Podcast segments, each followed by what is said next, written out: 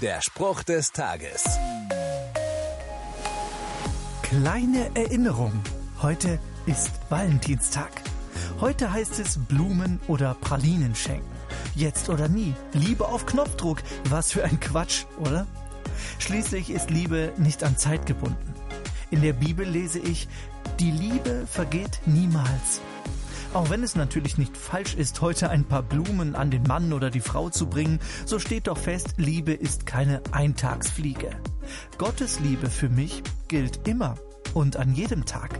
Und genauso darf ich den Menschen in meinem Umfeld jeden Tag sagen und auch zeigen, dass ich sie liebe.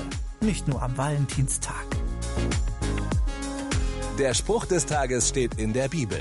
Bibellesen auf bibleserver.com.